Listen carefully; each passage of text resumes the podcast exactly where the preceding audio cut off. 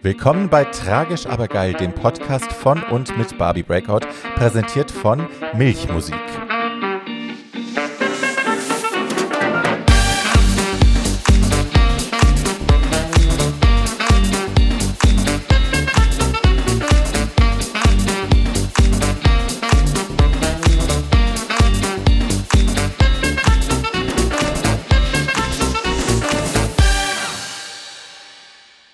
Hallo meine Lieben und willkommen zurück zu einer weiteren Folge von Tragisch aber geil, dem Super-Podcast von und mit meiner Wenigkeit, der Drallenbärbel Breakout. Guten Morgen, guten Tag, guten Abend, wo auch immer ihr seid, wann auch immer ihr das hört. Hi. ihr Süßen, es ist, ähm, naja, ich, als ich das aufnehme, stehen die Wahlergebnisse noch nicht komplett fest. Insofern will ich hier gar nicht zu sehr ähm, ins Detail gehen, weil ich, ne, man möchte natürlich sich auch nicht täuschen und sich dann später revidieren müssen. Äh, klar ist jetzt schon der große äh, befürchtete bzw. erhoffte Linksruck ist ausgeblieben. Ähm, es ist aber, glaube ich, das Schlimmste auch verhindert worden. Insofern, hey, äh, wenn jetzt die Koalitionsverhandlungen so laufen, wie man sich das wünscht, dann ähm, ja, ist das Kind nicht ganz in den Brunnen gefallen. Aber ja, viel Luft nach oben ist noch und ähm, auch fürs Klima, naja, wollen wir jetzt, wir wollen da, hi, tschüss. So, das Thema lassen wir jetzt liegen. Ähm, ich habe diese Woche großartige Großartigkeit bei mir im Podcast, nämlich meine sehr liebe, sehr tolle, faszinierende, schöne Freundin, kluge Freundin, Sarah Hartgens. Wer die Shopping Queen Folge mit mir geschaut hat, ähm, kennt Sarah schon. Sarah war meine Shoppingbegleitung und hat mir an dem Tag wahnsinnig geholfen, äh, bei mir zu bleiben, hat mich unterstützt, war äh, kreativ auch, Input technisch toll, hat das Geld gemanagt und ähm, ja, wir sprechen da gleich noch drüber. Äh, hat mir einfach geholfen, irgendwie bei mir zu bleiben und äh, nicht durchzudrehen und nicht total nur auf Funktionieren und verbissen sein zu schalten, sondern irgendwie präsent zu bleiben und da zu bleiben. Und das war super. Ähm, wir kennen uns hä? mehrere Jahre. Ich bin ein bisschen fuzzy on the details, aber ja, wir kennen uns schon eine ganze Weile. Und Sarah ist wie kaum ein anderer Mensch, dem ich hier begegnet bin, äh, überlappen bei uns Teile unserer Biografie. Also viele Dinge, die mir passiert sind, wo ich so gut wie niemals Menschen treffe, denen das auch passiert ist. Ähm, die hat sie auch erlebt oder sie hat sehr ähnliche Dinge erlebt und das ist äh, für mich immer wieder, dass ich denke, Jesus Christ. Ähm, ich bekomme einfach bei Sarah dadurch Sachen gespiegelt, die ich sonst so gut wie nie gespiegelt bekomme und das ist irrsinnig toll für mich. Und äh, ja, ich schätze die Freundschaft zu ihr sehr, auch wenn wir uns jetzt nicht ständig sehen, weil wir beide einfach wahnsinnig busy sind. Damit kommen wir auch zu dem, was Sarah beruflich macht. Die ist nämlich äh, Celebrity Make-up Artist auch, also sie ist Make-up Artist äh, zuerst mal, Herren Make-up Artist, aber ähm, sie macht eben auch viele prominente Menschen und reist damit extrem viel durch die Welt. Sie ist äh, Sophie Passmanns feste Make-up Artistin. Ähm, sie ist mit Zoe Wees ganz viel on Tour und mit einer Menge ganz vieler anderer toller Menschen, sehr vieler queerer Menschen auch. Sie äh, ist in ganz vielen Projekten immer wieder involviert, arbeitet für weniger Geld, weil sie an die Projekte glaubt, weil das Freunde von ihr sind, weil sie findet, dass das wichtig ist, dass die ähm, Leute Unterstützung kriegen und so. Und das ist einer von vielen, vielen Gründen, warum ich sie so liebe, dass sie nämlich ein großes Herz hat und ein, ein starkes politisches Bewusstsein, sozialpolitisches Bewusstsein. Und ja, sie ist ein großer Schatz. Und sie ist wahnsinnig spannend und reflektiert und klug und ähm, das werdet ihr jetzt alles selber merken, nachdem ich sie hier so angepriesen habe. Aber ja, I love my Sarah und ähm, ich finde, sie ist ein super Podcast-Gast, weil es auch eine spezielle äh, weibliche Perspektive mal ist. Ähm, Sarah bezeichnet sich. Wir haben das im Vorgespräch jetzt gerade kurz eruiert. Ich glaube nämlich, das ist mir beim, beim Konzept beziehungsweise beim, ne, ich mache mir vorher so ein paar Gedanken und schreibe mir so ein paar Stichpunkte auf und so einen kleinen Leitfaden, wo ich von, wo ich hin will, von A nach B nach C. Ähm, und da ist mir aufgefallen, ich glaube, Sarah ist die einzig äh, tatsächliche pansexuelle Person, die ich kenne. Also ne, eben nicht bisexuell, eben nicht nur Mann und Frau, Cis-Mann, Cis-Frau, sondern eben auch äh, alles dazwischen. Und ähm, ja, das ist für mich auch ein Standpunkt, den ich, oder eine, eine, was heißt Standpunkt? Eine, eine Sexualität, die ich so selten erlebe in meinem Freundeskreis. Viele Menschen sagen, sie sind für alles offen und sind es aber gar nicht. Äh, und Sarah ist tatsächlich dieser Mensch. Und das finde ich auch wahnsinnig spannend. Also hey, wir haben eine kluge, selbstbewusste, schöne Frau, die äh, ein großes äh, queeres Bewusstsein hat, ein großes Sozialbewusstsein hat und obendrein noch pansexuell ist und eine tolle Make-up-Artistin und, und, und. Und all das gibt es heute für euch zum Anhören. So, genug der Anpreisung. Ihr wisst Bescheid, wenn ihr ähm, mich und diesen Podcast unterstützen wollt, dann könnt ihr gerne, wenn es rumliegt, wenn es kein anderer braucht, äh, mir ein wenig Geld schicken an www.paypal.me slash barbiebreakout. Äh, ich packe den Link auch in die Show Notes und auch zu, äh, zu den Dingen, die wir mit Sarah jetzt gleich, die ich mit Sarah jetzt gleich bespreche, packe ich ganz viel noch in die Show Notes. Ähm, yes. Und äh, ihr wisst, ihr könnt mir gerne fünf Sterne, also diesem Podcast fünf Sterne Bewertung geben bei Apple Podcast, ein paar nette Kommentare dazu schreiben. Und wie immer teilt ihn bitte gerne auch auf Social Media, äh, wenn ihr auf Facebook seid oder sonst wo. Ähm, mir hilft das. Ne, der soll auch wachsen, dieser Podcast. Gut, ihr Süßen. Äh, ich hoffe, wenn wir die nächste Folge aufnehmen, dann äh, hat, hat sich eine gute Koalition gebildet ähm, mit erträglichen äh, Implikationen und die Zukunft sieht ein bisschen grüner aus. Roter, Sie wissen schon. so, Juti, ähm, bis in zwei Wochen. Tschüss. Sehr schön. Hallo. Dann kommen wir rein. Hallo, mein Schatz. Die Ruhe kommt rein. Die Ruhe kommt rein. Nein. Falscher Podcast. Falscher Podcast, genau. Hallo, mein Schatz. Hallo, mein Schatz. Wie geht's dir? Sehr gut. Ja. Ich bin bei dir, da geht's mir immer gut. Yes, wir haben uns auch lange nicht gesehen wieder, ne? Zu lange, bösartig lange. Aber wir arbeiten auch beide sehr viel. Stimmt, stimmt. Wir sind fleißige Mädchen. Sind wir. Ja. Yeah. Ja, ich freue mich wahnsinnig, dass du da bist. Ich habe dich gerade im Intro ja schon vorgestellt und ein wenig auch unsere, ähm, unsere Freundschaft schon mal umrissen. Wir kennen uns jetzt wie lange? Da war ich nicht sicher. denke, es sind drei Jahre ungefähr. Erst? Also ich bin vor fünf Jahren nach Berlin gezogen. Na, dann sind es vier, vier Jahre müssten es sein. Ja. Ja. Wir hatten aber am Anfang immer so ein bisschen, also wir mochten uns, aber wir waren ein bisschen distanzierter noch. Ich dachte, dass du mich hasst. wir standen dann immer auf dem Hof bei Zalando, wo wir beide als Make-up-Artists gearbeitet Ja. haben. Und du standst immer bei den Leuten, die ich auch mochte, Attila und Co. Und hast mir immer so Blicke rübergeworfen, die ich nicht richtig deuten konnte. Und mein, mein inner Saboteur hat mir natürlich gesagt, sie hasst dich. Nein. Weil ich dich auch so cool fand. Und dann dachte ich, du, die kann mich ja nur hassen. Aber ja, Nein, that was Bullshit, of course. Nein, gar nicht. Ich hatte immer, das Ding ist mit dir, ich wusste von Anfang an, sobald wir zwei, drei Sätze gewechselt hatten, wusste ich, okay, wir haben vier gemeinsam und wir klicken. Gleichzeitig hat mir das aber auch Angst gemacht, weil ich gerade mit Frauen speziell, wenn ich mit denen klicke, oft das Problem habe, dass es dann von mir aus, weil ich halt seltsam geprägt bin, gleich so symbiotisch wird und dann so alles verzehrend wird und das, da will ich mich gerne vor schützen, das habe ich gelernt. Das ist auch, hey, Applaus, danke. ja, nein, und äh, genau, ich habe gesensed, dass wir viel gemeinsam haben und dass es super gut funktionieren könnte, aber ich war vorsichtig aus diesem Grund. But that was all. Ich fand dich immer schon toll, natürlich. ich dich auch. Hi. Nein, aber das war dann auch schön, als wir dann die ersten Annäherungen hatten, habe ich das ja auch gemerkt, ne? Ja. dass, dass wir da total viben auf sehr vielen Ebenen. Ja. So diese, diese Goth-Vergangenheit, ne? so ein bisschen das, der Dark Mode, der bei bei uns beiden immer mal wieder durchblinkt, Der immer da ist. gepaart mit äh, shiny things, die wir lieben und äh, laut sein und auch mal Unsicherheiten mit Humor überspielen, aber generell auch einen guten Humor haben. Yes.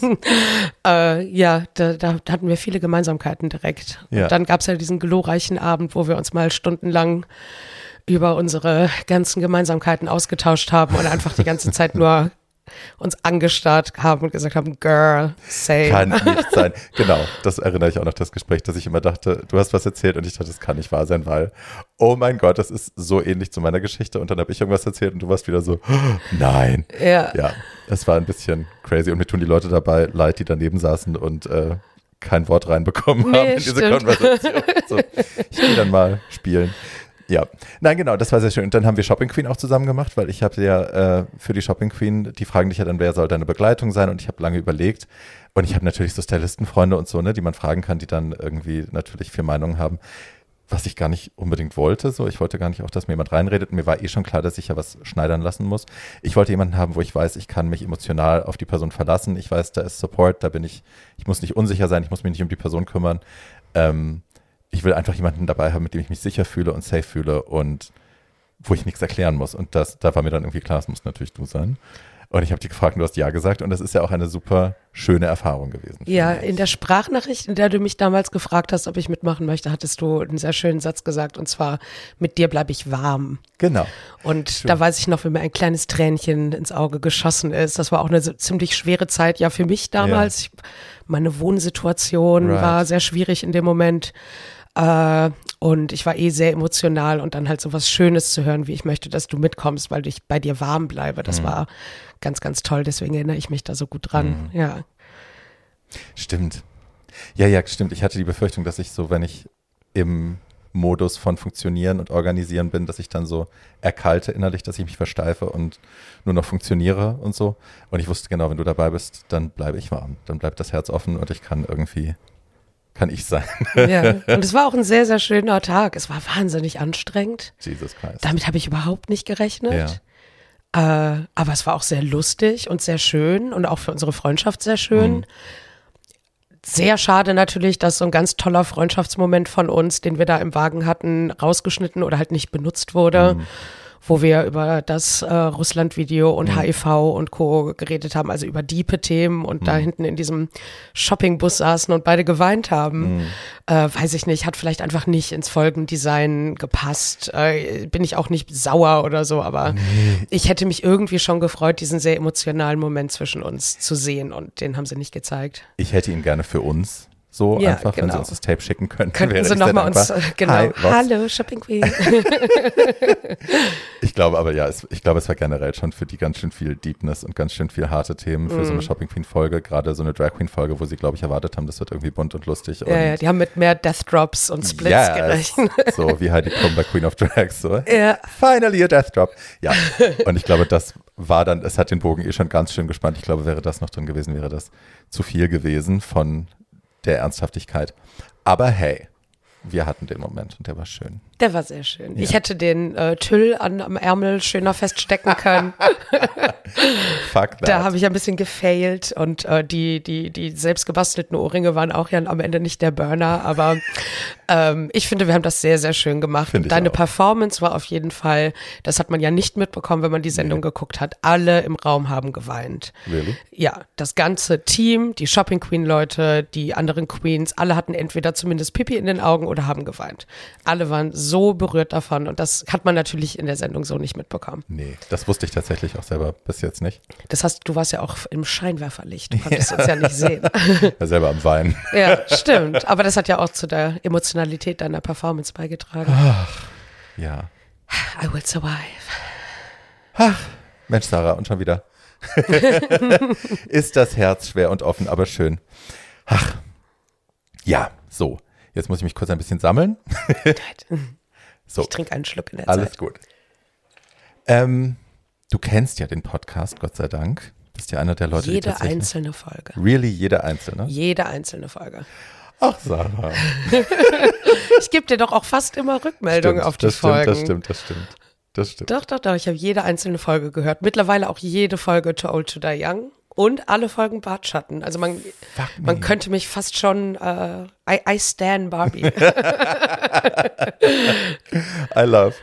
Aber ja, aus dem Grund weißt du natürlich, dass wir, dass ich immer gerne vorne anfange und äh, ne, das Leben meiner Gäste ein bisschen versuche von vorne an auszurollen und dann zu gucken, ähm, wie die Menschen zu der Person geworden sind, die sie heute sind und was sie äh, eventuell durchstehen mussten und wie sie das eventuell gemeistert haben. So.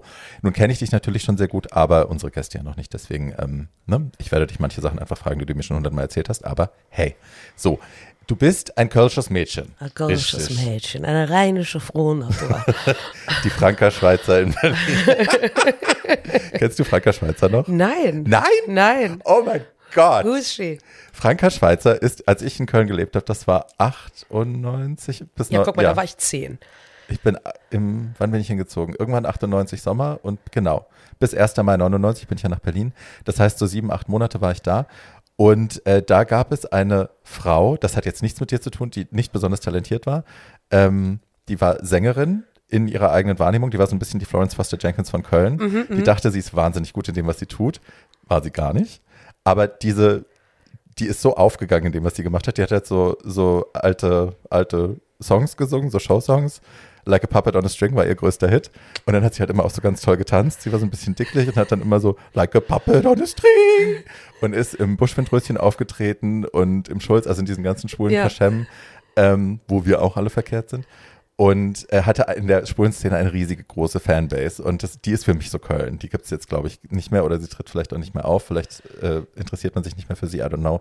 Which would be a shame. Aber ja, Franka Schweizer ist für mich so der Inbegriff vom Kölschen Mädchen. weil Wo ist so da jetzt die Connection zu mir? war Also Kölsches Mädchen. Ach so, okay, war, gut, Ja, so okay. Kölsch, du bist so Kölsch wie Franka Schweizer für mich Kölsch ist. Ja, ich sehe So. mich ja gar nicht so sehr als kölsches Mädchen, muss ich sagen. Also ich, man hört es vielleicht mir immer mal so ein bisschen an, je nachdem, äh, mit wem ich rede oder ob ich gerade in Köln war oder wenn ich viel mit meiner Mutter zu tun habe, die ein bisschen kölscher redet als ich, dann kommt das durch. Aber ich hasse ja Karneval zum Beispiel, ganz, ganz schrecklich.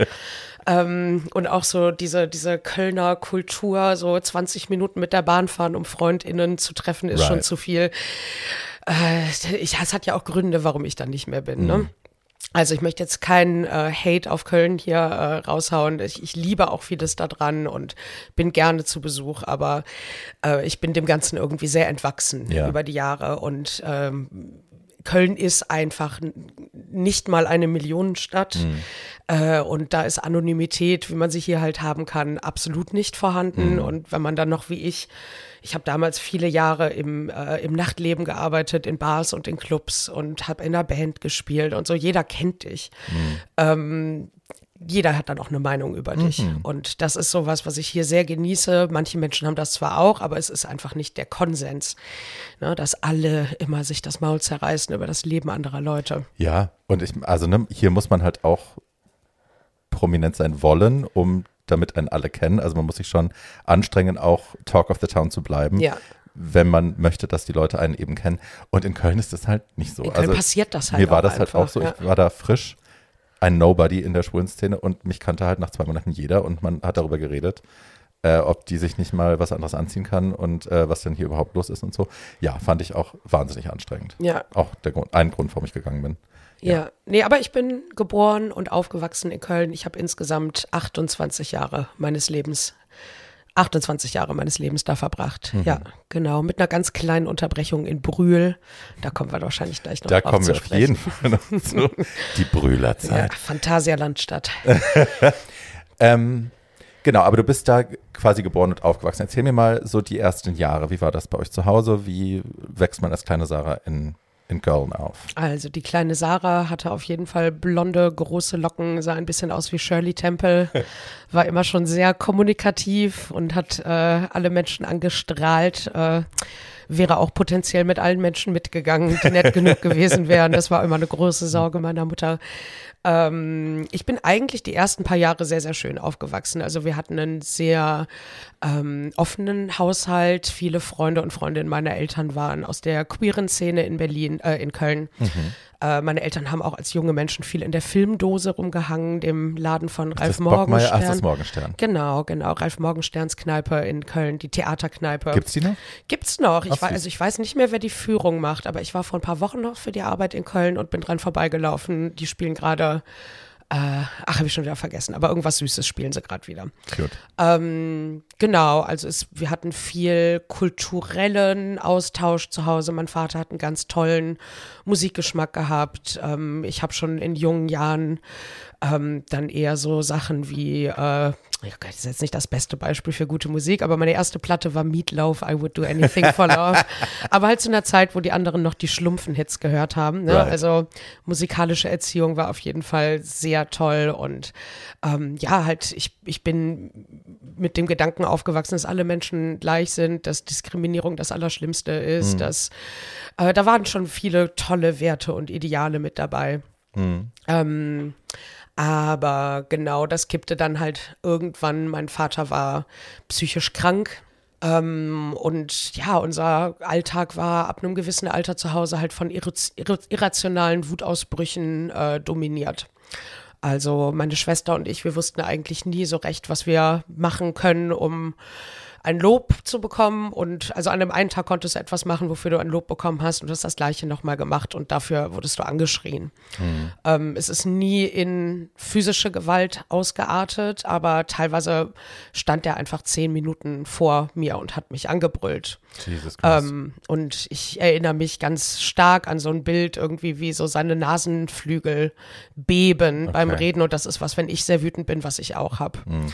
Ähm, und manchmal habe ich mir tatsächlich, und das möchte ich jetzt gar nicht, das soll Opfern häuslicher Gewalt oder Gewalt generell gegenüber überhaupt nicht respektlos klingen, aber ich habe mir manchmal wirklich gewünscht, dass er mir einfach mal kurz eine reinhauen würde, anstatt einfach diese ewig langen Wutausbrüche ertragen zu müssen. Und was macht das mit einem jungen Mädchen? Also wenn du einen Vater hast, der so unberechenbar ist, was macht das mit einem, wenn man die ganze Zeit warst du immer in so Hab-Acht-Stellung, so stelle ich mir das vor, dass man ja. sich unsicher fühlt zu Hause, dass das Nest irgendwie nicht, ich nicht mehr Safe Place ist? Sehr, ich habe mich sehr unsicher gefühlt. Ich bin auch, ich weiß, dass ganz viele meiner People-Pleasing-Mechanisms mhm. aus dieser Zeit kommen. Hi.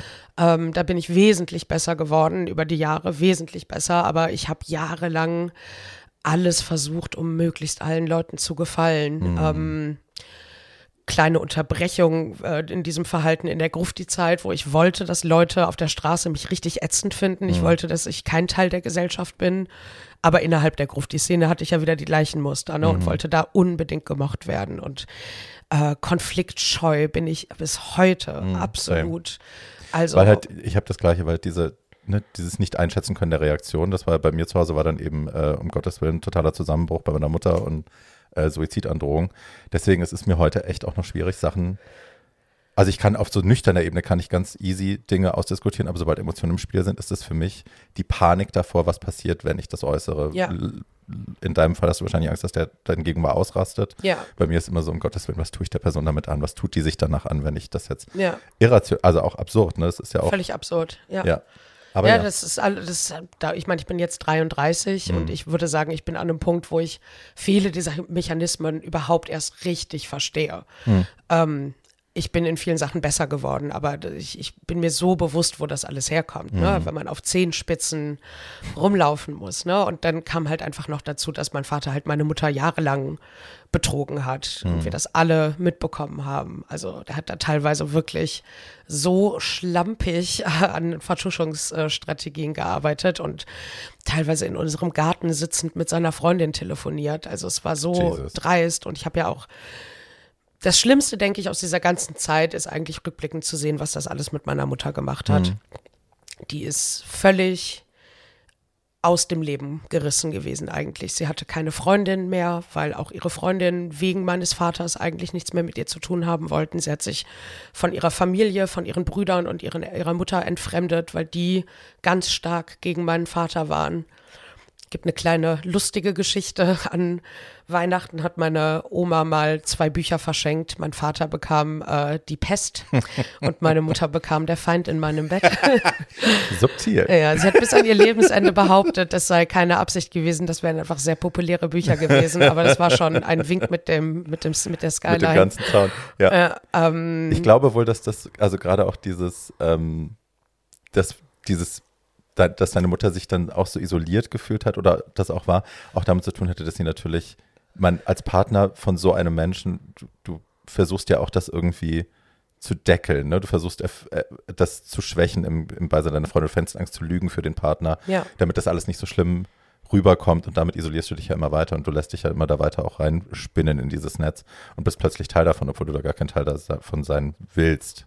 Ja, Aber ja, ja du wirst, wirst ja Teil des des Systems irgendwie. Ja, ich glaube, sie hat halt einfach wirklich gar keinen Weg gesehen daraus. Ne? Also mhm. die beiden hatten auch eine Firma zusammen, eine Werbeagentur.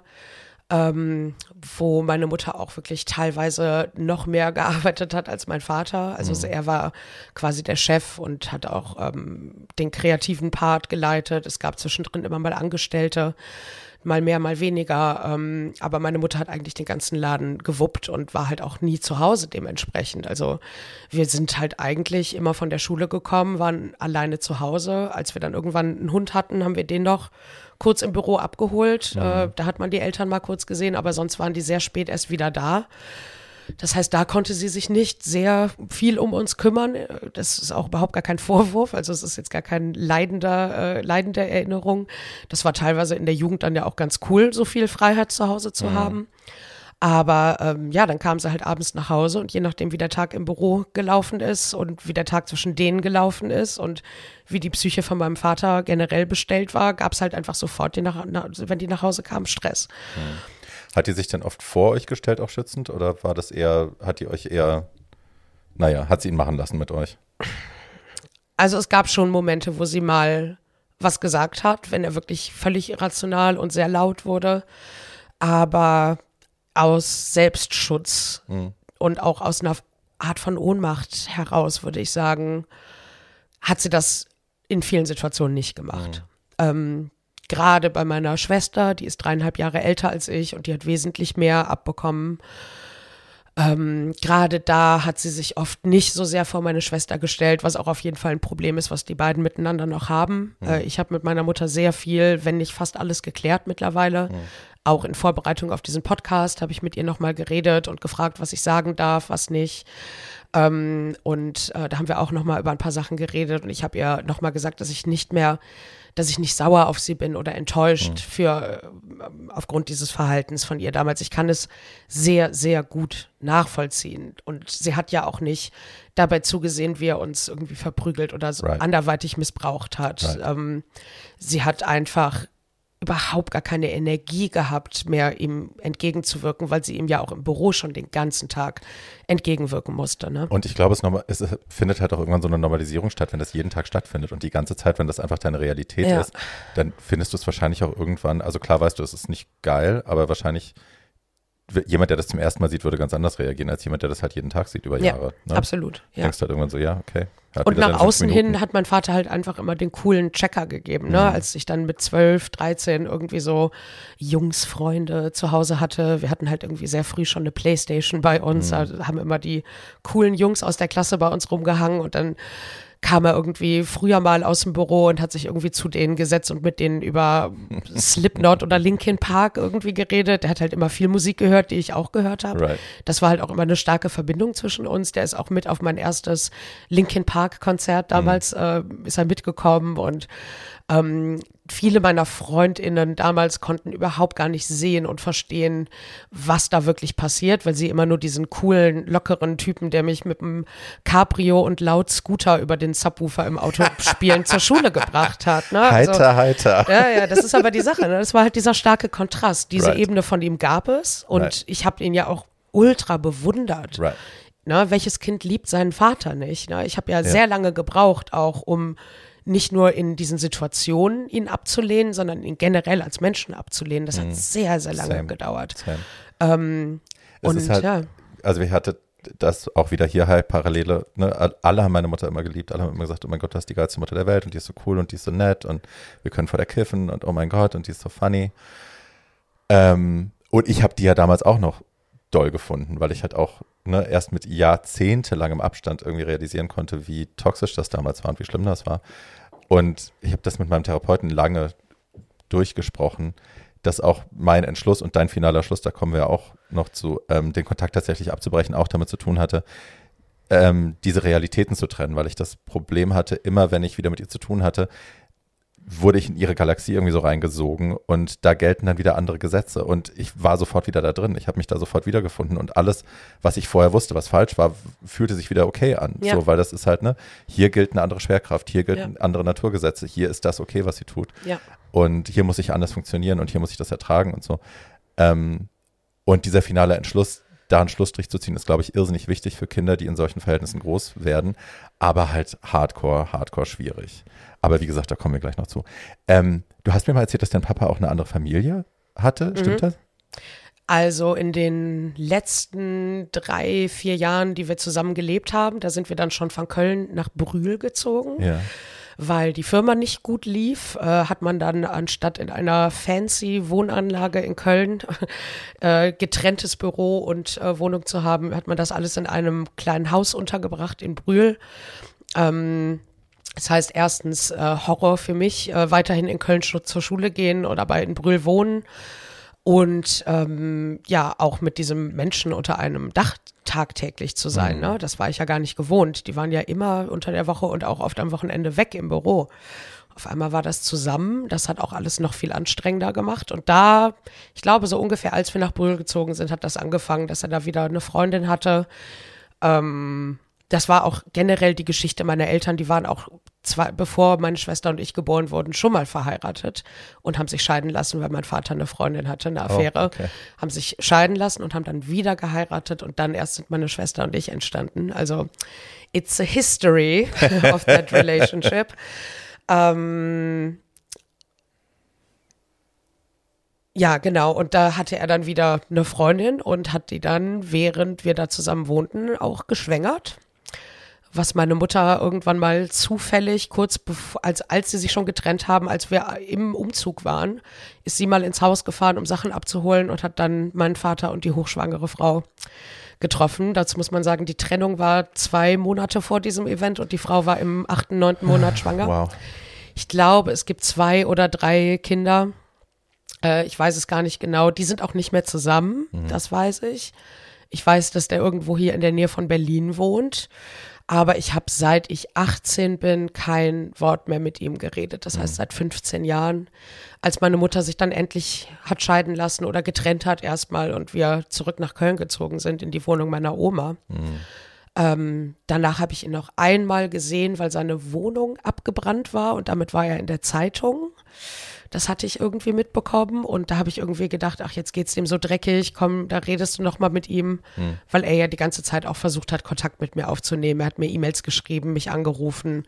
Er hat es ja wirklich versucht und ich habe es alles abgeblockt. Und da habe ich mich noch einmal mit ihm getroffen und habe auch seine Kinder dann gesehen, habe aber überhaupt nicht damit umzugehen gewusst und hm. bin auch, also rückblickend hätte ich das auch nicht machen sollen. Das hat mich wahnsinnig verwirrt damals. Hm. Aber ähm, ja, einmal habe ich den noch gesehen und seitdem nie wieder. Und das ist für mich die beste Entscheidung, die ich je getroffen habe, wahrscheinlich. Hm. Was hat denn dazu geführt, dass du den Entschluss endlich gefällt hast und gesagt hast, okay, jetzt reicht's. Das war jetzt genug. Ich denke, ich hatte den Entschluss schon vorher gefasst. Ich habe auch die letzten Wochen und Monate, die wir da zusammen gelebt haben, nicht mehr viel mit ihm geredet. Wenn nicht, ich glaube sogar gar nicht mehr. Ähm, es gab da einfach Eingriffe in mein Leben und Eingriffe in das Leben meiner Mutter und ich glaube, so ein Event, an den ich mich erinnere, ist, dass meine Mutter mal äh, ausgerutscht ist auf der Treppe und die Treppe runtergefallen ist und das Steißbein war, glaube ich, sogar gebrochen. Jesus. Und äh, sie hat, ich war nicht dabei, aber sie hat mir das, das erzählt. Schmerzen. Ja, ähm, und sie hat ihn halt darum gebeten, ihn, sie ins Krankenhaus zu fahren und er hat einfach abgelehnt und gesagt, das könnte er gerade nicht. War, er wäre gerade beschäftigt und meine Mutter ist mit einem gebrochenen Steißbein selber ins Krankenhaus gefahren. Oh. Ich denke, das war so einer der Momente, wo ich dann zum Schluss hin gesagt habe, so, du bist kein Wort von mir wert. Mhm. Und ich habe dann einfach nur darauf gewartet, dass meine Mutter diese Entscheidung endlich fällt und wir da weg können. Und wir haben mehrere Monate bei meiner Oma gewohnt, hm. die halt ne, so typisch äh, ne, alte Genossenschaftswohnung, wo man mal mit fünf Kindern gewohnt hat. Und die alte Frau wohnt da alleine immer noch. Also die hat halt in einer Fünf-Zimmer-Wohnung alleine gewohnt. Wir hm. hatten wirklich mehr als genug Platz. Ähm, aber ähm, meine Mutter und meine Oma hatten eigentlich überhaupt gar kein gutes Verhältnis zu der Zeit. Die haben sogar, glaube ich, gar nicht miteinander geredet, mhm. weil sich ja auch die ganze Familie meiner Mutter von ihr abgewandt hat, ne? Ja. weil die das alle nicht mehr ertragen konnten, das zu sehen. Und ja, dann haben wir bei meiner Oma gewohnt und mir war aber all das lieber, als immer noch mit diesen Menschen unter einem Haus zu sein, also unter einem Dach. Und ähm, verstehe ich. Ja. Ich weiß ja, also ne, eine große eine große Geschichte, die meine Mutter gemacht hat, ist eben, äh, dass sie Krebs erfunden hat.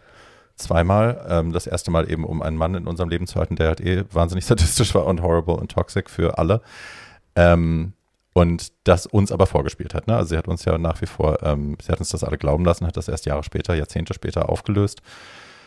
Ähm, und das gab es ja bei euch auch. Ne? Dein Vater ja. hat das auch gemacht. Magenkrebs hat er äh, vorgetäuscht. Wie alt warst du da? Das war auf jeden Fall schon in Brühl. Also ich denke, als ich so 16 war. Ähm, eine seiner Schwestern ist Sprechstundenhilfe bei einem Kölner Arzt. Und hat durch, das darf ich natürlich, aber ich sage Ja, ja, ihren Namen nicht, aber hat dann durch Kontakte rausgefunden, dass dem nicht so ist. Ist an die Krankenakte gekommen, weil alle misstrauisch waren.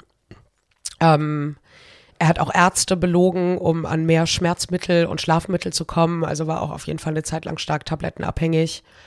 Und ja, diese Krebslüge, die war auf jeden Fall, ähm, die hat sich dann auch noch in die Zeit, nachdem wir uns nicht mehr gesehen haben, mit reingezogen. Also in vielen E-Mails an mich ähm, wurde auch immer noch mal betont, dass er ja eventuell nicht mehr lange zu leben hätte. Und äh, ja. Ist ein super einfach- Druckmittel. Ja, Ja.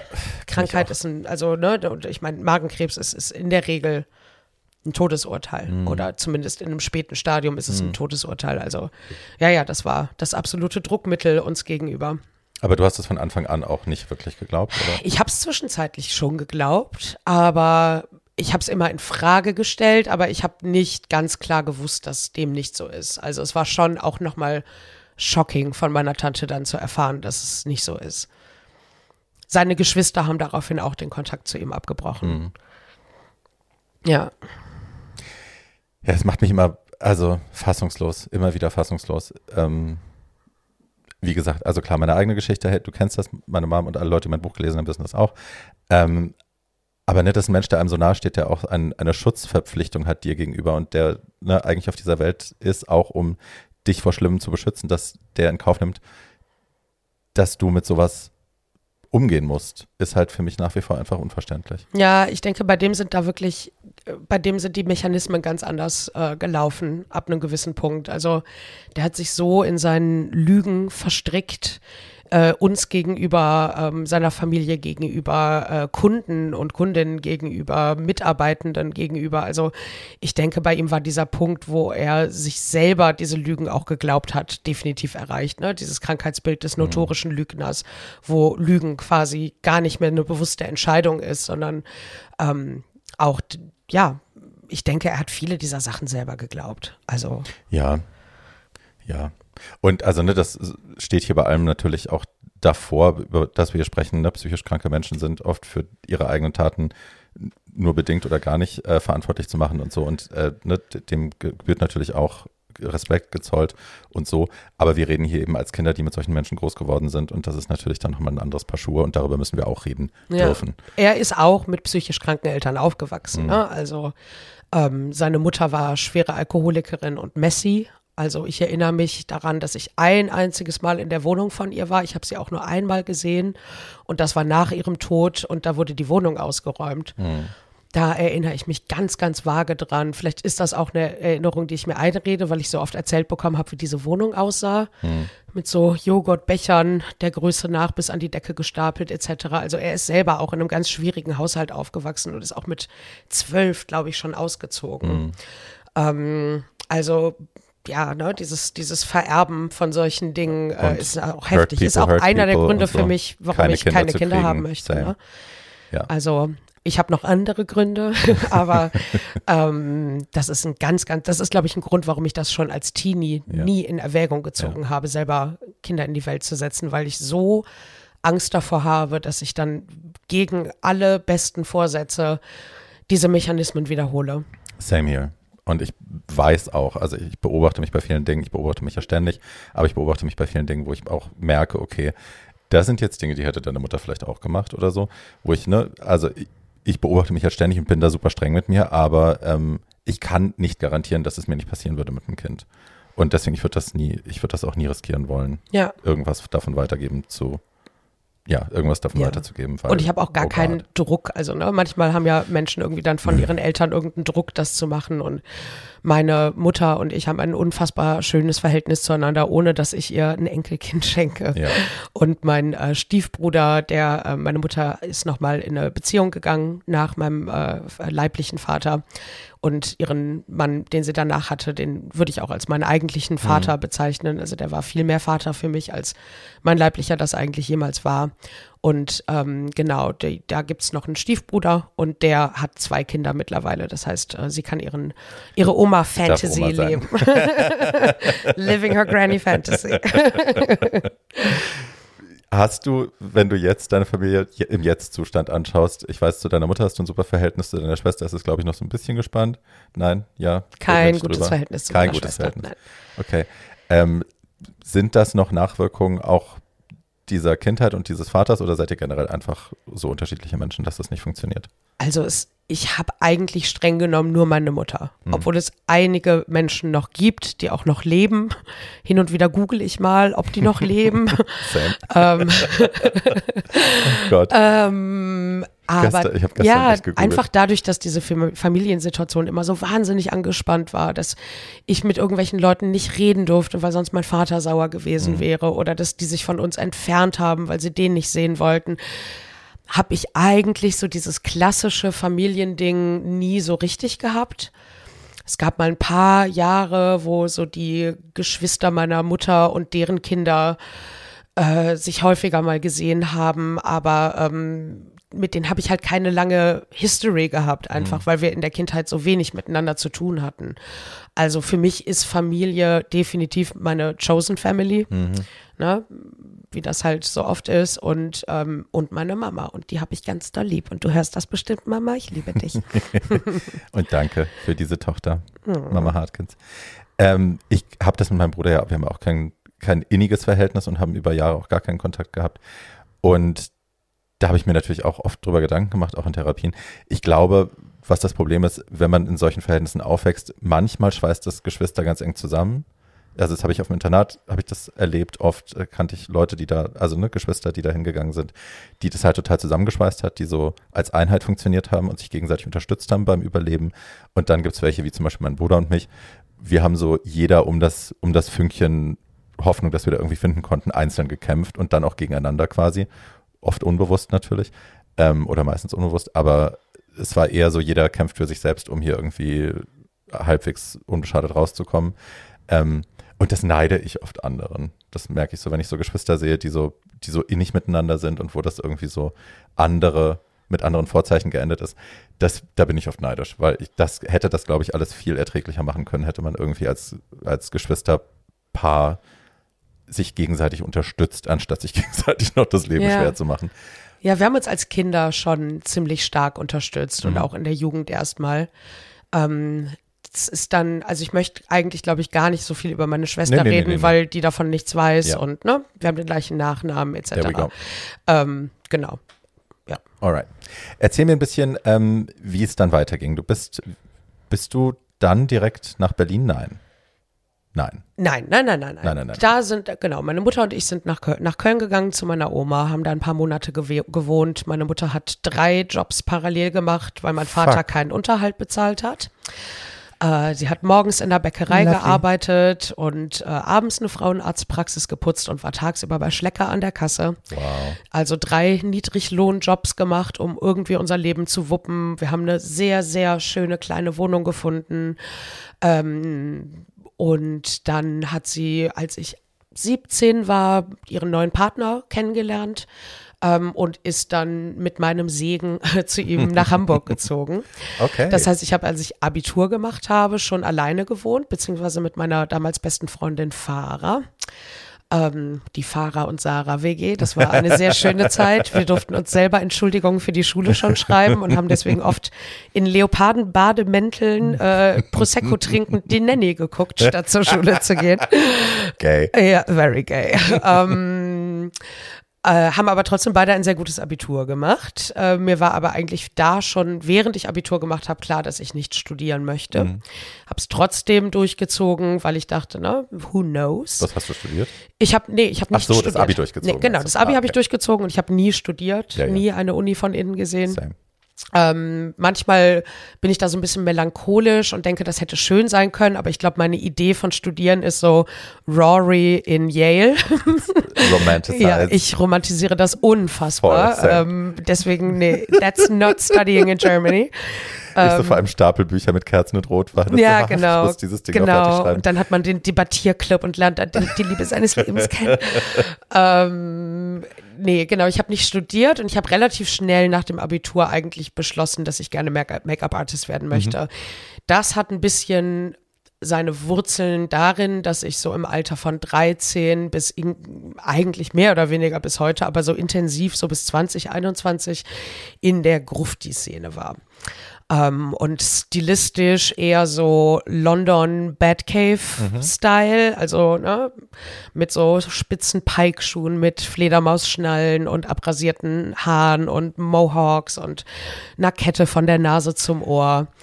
Hi. Ja, you know it. ähm, und da waren natürlich unsere Looks immer relativ strong, ne? Ja. Also Make-up inspiriert von Susie and the Banshees. Right. Äh, das ist nicht einfach umzusetzen, vor allem mit äh, Schwammapplikatoren und Manhattan-Eyeshadows nicht. Jesus Christ. Und irgendwie haben mich nach und nach immer mehr äh, Freunde und Freundinnen von mir darum gebeten, sie doch zu schminken und zu frisieren, bevor wir auf Partys gehen. Du weißt, dass Pat auch so angefangen hat, ne? ja, ja, Pat, hat, McGrath genauso, Pat hat genauso angefangen. Ja. Ja. maybe I'll be a billionaire one day too. ähm, ja, genau. Und, und da hat sich meine Leidenschaft für Make-up und Haare halt auf jeden Fall äh, gebildet in der Zeit. Und weil ich halt einfach wusste, dass das ist, was ist, was ich schon per se irgendwie so ein bisschen in Mhm. mir trage. Und ich wollte unbedingt selbstständig sein. Ich wollte sehr gerne was Künstlerisches oder Handwerkliches machen. Mhm. Und da dachte ich mir, ja, da vereint sich ja eigentlich beides miteinander. War eigentlich die Entscheidung ziemlich schnell klar, dass ich Make-up machen möchte. Und habe dann Wo nach ging das in Köln? Hattet ihr eine Schule da auch? Nee, ich bin nach Berlin gegangen für die Ausbildung. Ach so. Ja, ich hatte dann nach dem Abi bin ich mit meinem damaligen Freund zusammengezogen. Ähm, der zum Glück irgendwie auch schon ganz okay, also der hat äh, regelmäßiges Einkommen gehabt. Der war auch ganz schön alt, oder? Der, der war, der war äh, 28 Jahre älter als ich. Äh, Hi, I Daddy. wonder where this comes from. Somebody has daddy issues. Daddy issues, not me. Ähm, nee, genau, ich war 18, er war 46 und er war Sänger von einer Band, die ich ganz toll fand, ähm, die auch in der Grufti-Szene ziemlich bekannt war. I'm not going to name. No. them. Und ähm, genau, mit dem habe ich zusammen gewohnt und deswegen hatte ich die Möglichkeit, äh, nach Berlin zu gehen für die Ausbildung und nicht meine Wohnung in Köln weiterzahlen zu müssen. Mhm. Also er hat dann für die Zeit quasi meinen Mietteil mitgetragen und ähm, der Freund meiner Mutter hat mir einen Teil dazugegeben für die ähm, Kosten. Bist du zu Maggie B oder wo bist du? Nee, ich war an der YAP Academy. YAP steht für You Are Beautiful. Ähm, Großartiger Name. die gibt es nicht mehr. Komisch. Ähm, mir war das damals wichtig, auf eine Academy zu gehen, die mit Mac-Produkten arbeitet, weil ich ultra Mac-obsessed war Mhm. Waren zu wir der alle Zeit. damals. Ja, wir klar. hatten ja auch nichts anderes. Ja, auf jeden Fall. Es gab halt Stargazer für Gruftis, aber Right. das war halt shitty Quality. Right. Aber geile Farben halt, ne? Weißes Make-up, wo gab's das sonst? Aber dann war halt Mac so Next Level nach Stargazer. Ähm, und deswegen war mir wichtig, an eine Schule zu gehen, die mit Mac-Produkten unterrichtet. Und da gab es meiner Meinung nach damals, das war vor jetzt 13 Jahren, keine andere Schule. Und ich fand die super und ich wollte eh gerne nach Berlin für die Zeit und fand das voll die spannende Idee. Und es war halt möglich, das zu machen. Ähm, ja, genau, bin ich nach Berlin gegangen für ein halbes Jahr. Und an den Wochenenden ist mein damaliger Freund oft nach Berlin gekommen oder ich bin auch mal nach Köln gefahren. Ähm, ich habe ja nicht arbeiten können auch in der Zeit, weil die Ausbildung Vollzeit war. Also ich weiß rückblickend überhaupt nicht mehr, wie ich das finanziell gestemmt habe. Ähm, aber es hat alles funktioniert und dann bin ich erstmal zurück nach Köln und bin dann jetzt vor fünf Jahren wiedergekommen nach Berlin. Genau. Und in der Zwischenzeit in Köln ist ja auch wieder wahnsinnig viel passiert. Also habe irgendwie in fünf verschiedenen Wohnungen gewohnt, äh, verschiedene äh, Boyfriends und Girlfriends gehabt und mich durch äh, ja, viele verschiedene Phasen und äh, Ups and Downs gehabt, auf jeden Fall. Let's talk about the uh, boyfriends and girlfriends thing for a minute. Ähm, wir hatten, ich glaube, gestern war der International Day of Bi Visibility. Mhm. Ich würde aber fast sagen, so wie ich dich kenne und von dem, wir haben über den Begriff noch nie gesprochen, über die Terminologie. Ich würde fast sagen, dass du pansexual bist anstatt bisexual. Stimmt das? Das würde ich auch definitiv eher so sagen, Ja. wenn mich Menschen fragen oder wenn es in einem Gespräch aufkommt mit nicht queeren Menschen oder auch mit Menschen, mit denen ich nicht sehr tief über irgendwas reden möchte, dann würde ich eher immer bisexual sagen, weil die Leute dann direkt wissen, was gemeint ist. Aber ja, eigentlich, als du das eben schon mal angesprochen hast, habe ich auch nochmal so drüber nachgedacht. Ja, eigentlich bin ich viel eher pansexuell, weil ich würde auch äh, ähm, körperliche oder emotionale Beziehungen mit transidenten, äh, nicht-binären, as- ne, also mit intersexuellen. Es geht nicht um Ja, es geht mir überhaupt Cis-Mann nicht. oder Cis-Frau, Nein, es geht es mir geht überhaupt um nicht zwischen irgend, um irgendwas zwischen den beiden oder nicht. Right. Äh, ging es mir auch nie. Also das ist wirklich was, ich kann mich an keinen Moment in meinem Leben erinnern, wo ich ganz explizit auf Männer oder auf Frauen gestanden hätte. Es war für mich immer ein Riesenspektrum. Mhm. Und ich finde einfach ganz gewisse Menschen wahnsinnig anziehend und spannend und ich glaube, der erste Moment, wo ich gecheckt habe, dass ich Frauen auch wirklich toll finde, war, als ich äh, From Dusk Till Dawn gesehen habe. Die Szene, wo oh Selma Hayek oh den Tikia über ihr Bein laufen lässt. Da war es auf jeden Fall um mich extrem geschehen. That's a good scene. Und da dachte ich so, okay, ich glaube, ich möchte die heiraten. Mhm. ähm, aber ja, das war für mich eigentlich immer schon ziemlich offen. Und da ist halt auch Ne? Also wenn ich über meine Kindheit und so rede, gibt es ja nicht nur traurige und mhm. traumatisierende. Erlebnisse. Es gibt ja auch sehr viel Schönes und eine schöne Sache war eine ganz große Offenheit, was solche Themen angeht zu Hause. Das heißt, es gab nie irgendwie Gewissensbisse oder Nein. Schuld oder um Gottes Willen. Habe ich noch nie irgendwem gegenüber empfunden. Nein. Amazing. Noch nie. Mich hat auch noch nie aktiv jemand dafür geschämt. Zumindest nicht, dass ich das mitbekommen hätte. Mhm. Hinter meinem Rücken vielleicht mal. Naja gut, es gab in der Schule, in der Oberstufe, gab es mal so eine Halloween-Party bei einer Klassenkameradin, wo ich mit ihr geknutscht habe irgendwann. Und da haben sich dann so ein paar Jungs, die das erfahren haben, später drüber lustig gemacht. Aber das war ein Tag und ich habe halt auch überhaupt nicht drauf reagiert. Ich, also mir war das so egal. Ich dachte mir so, du kannst dich gerade genauso gut über die Marke meines Trinkpäckchens lustig machen. Also es ist, geht völlig an mir vorbei. Und ähm, nee, da habe ich zum Glück nie schlechte Erfahrungen gemacht. Also eigentlich finden das immer alle gut, neutral oder spannend, mhm. aber nichts Negatives. Nee. Mhm. Bist du momentan in der Beziehung? Nein. I'm in a very loving relationship with myself. und Nick ähm, Cave, müssen wir an dieser Stelle und sagen. Und immer mit Nick, der auch gestern Geburtstag hatte. Alles Gute nachträglich, Nick. ähm, nein, ich, ich, ähm, ich habe meine Flirts und meine ähm, Casual Things hier und da aber nichts wirklich, äh, ja, Ernsthaftes. Ich bin auch immer hin und her gerissen zwischen, ich wünsche mir natürlich irgendwie so diesen Halt und diese Romantik und, und, und, ähm, wünsche mir irgendwie jemanden, mit dem man tolle Reisen machen kann und mit dem man irgendwie, jetzt kommt der Winter, irgendwie klopft schon an der Tür, mit dem man irgendwie das Wochenende irgendwie im Bett oder auf dem Sofa verbringen kann. Das sind schon irgendwie Wünsche von mir, aber andererseits sehe ich auch gar nicht, wie das in meinem Leben so funktionieren soll. Du bist halt auch wahnsinnig busy, du bist viel unterwegs.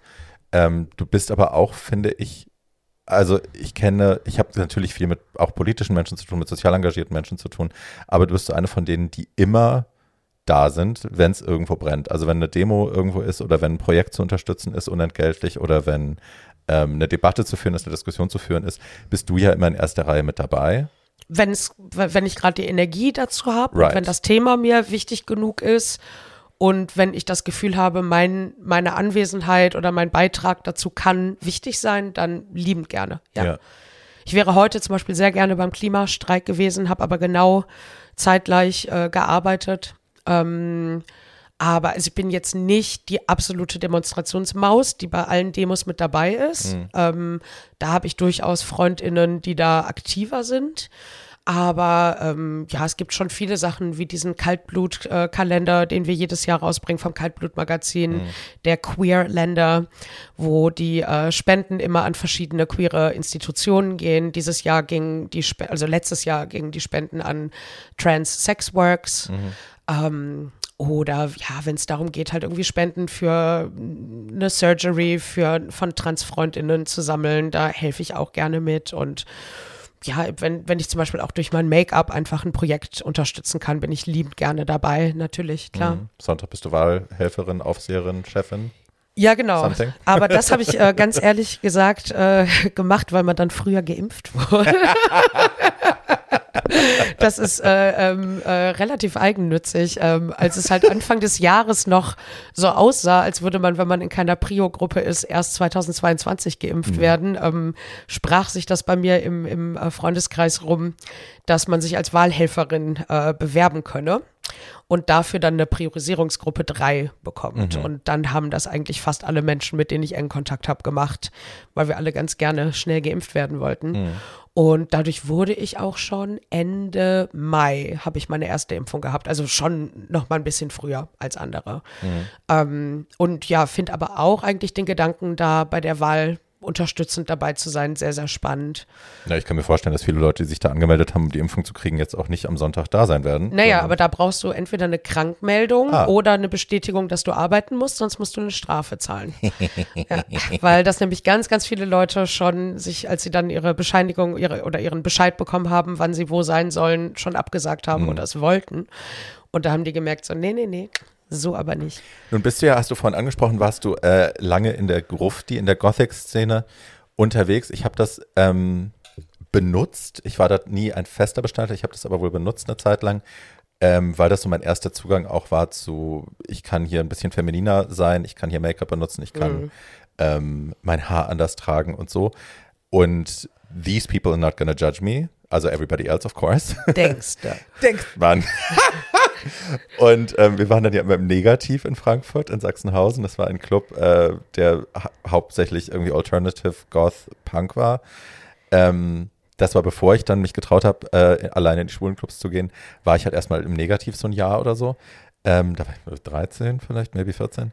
Ähm, und ja, genau wie du sagst, äh, du denkst, they're not judging you, but they're judging. Und das fand ich halt auch schon ganz schön hart. Wie sind da deine Also eigentlich kann man sich so einen klassischen Grufti-Club, der jetzt nicht wirklich nur die Musik eines Subgenres spielt. Und da, sowas gab es halt einfach in Köln nicht. Ne? Es gab halt das Lalick am Rathenauplatz, äh, wunderbarer Laden meiner Jugend, wirklich. Also da habe ich großartige Erinnerungen dran. Ähm, muss man sich so vorstellen, dass halt der DJ versuchen musste, alle möglichen verschiedenen Subgenres zu bedienen weil es einfach nur eine Party mehr oder weniger für alle gab. Da gab es dann die Mittelalter-Fans, es gab die äh, IBM-Leute, es gab die Cybergoth-Leute mit irgendwelchen Neonröhren im Haar, es gab die äh, Oldschool Classic Goths, New es gab ja New Romantic, äh, es gab die die Death Rock, äh, Batcave Leute, wo ich dann so zugehörte. Ja, etc. Industrial, viel Industrial, mit den genau. Atemmasken und so. Mhm. Es gab so viele verschiedene Subkategorien und Stile, Mhm. dann halt noch so die punkigeren Leute und so. Ähm, und eigentlich muss man sich das ein bisschen vorstellen wie so Klischeefilme von so einer amerikanischen Highschool, wo die Leute an verschiedenen Tischen sitzen, so die Cheerleader und die Quarterbacks und die Nerds. Ähm, ungefähr so war das da. Ne? Also Ja. alle standen so ein bisschen in so Ecken. Es gab damals immer mittwochs das Getränkespecial, eine Flasche Graf Athos Sekt für 3,50 Euro. Das heißt, jeder hatte immer eine eigene Flasche Sekt in der Hand. Das ist auf jeden Fall so ein Oh, schönes Bild schäbig. aus der Zeit. Der ja, ja. auch. Ja, sehr schäbig, aber ähm, es, es hat geschmeckt und es hat Spaß gemacht damals. Ähm, und dann hat halt der DJ immer drei, vier, fünf Songs für eine Musikkategorie gespielt. Diese Leute waren dann auf dem kleinen Dancefloor. Natürlich, wie es sich das für einen Grufti-Club gehört, ein Dancefloor mit einer verspiegelten Wand. Right. Damit man schön drei Natürlich. Schritte vor, drei Schritte zurück Immer darauf zutanzen Grab, kann. den Grabschaufel-Dance-Move. Ja, genau, genau. also, und haben, so haben wir es genannt. ja, ähm, und dann sind halt immer die auf den Dancefloor gegangen, deren Musik gerade bedient wurde und die andere standen so ein bisschen grummelnd rundrum. Abschätzig. Und so war die Szene in Köln. Ich weiß, dass das auch in anderen Städten sehr stark so Voll, war. Voll. Die, einzig, die einzigen Erfahrungen, die ich gemacht habe, wo das nicht so war, waren Partys in Münster im äh, Tryptychon. Das war ein Club auf dem Haverkamp-Gelände. So ein alternatives Künstlerviertel irgendwie von äh, Münster oder also so ein altes Industriegebiet. Und da gab es halt eine Party, die Undercover of Darkness Party, die war ganz strikt quasi Death Rock, Bad Cave, Shoegaze. Ähm, und da waren dann wirklich Leute einer Stilrichtung, mehr oder weniger, ne? Oder so eine Oberstilrichtung und kleinere Subgenres. Und da wurde dann weniger gejudged? Oder? Da wurde viel weniger gejudged. Okay. Also da war dann natürlich schon so, ne, wer hat die geilsten Haare, wer hat das geilste Outfit. Ich Right. glaube, da kommst du in keiner Szene umher.